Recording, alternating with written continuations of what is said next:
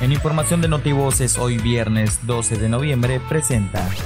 Durante la Mesa para la Construcción de la Paz y Seguridad, la gobernadora Laida Sansores San Román instruyó analizar posibles reformas a los ordenamientos legales para castigar el autosecuestro, que genera perjuicios tanto familiares como a las autoridades que se movilizan. La gobernadora Laida Sansores San Román instruyó a la Secretaría de Seguridad Pública coordinarse con autoridades de la Tercera Región Naval para brindar diversos cursos de capacitación a los policías y agilizar el entrenamiento a los elementos para el uso de las bodycam que puedan recibir denuncias que pasen directamente a la fiscalía. En la localidad de Miguel Alemán de Candelaria se desarrollan actividades en la segunda Jornada Nacional de Salud Pública con acciones de vacunación contra influenza estacional.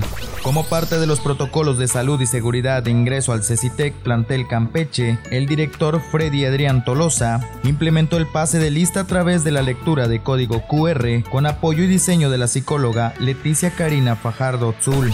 Hoy viernes 12 de noviembre, Día Mundial de la Neumonía. Notivoces 60.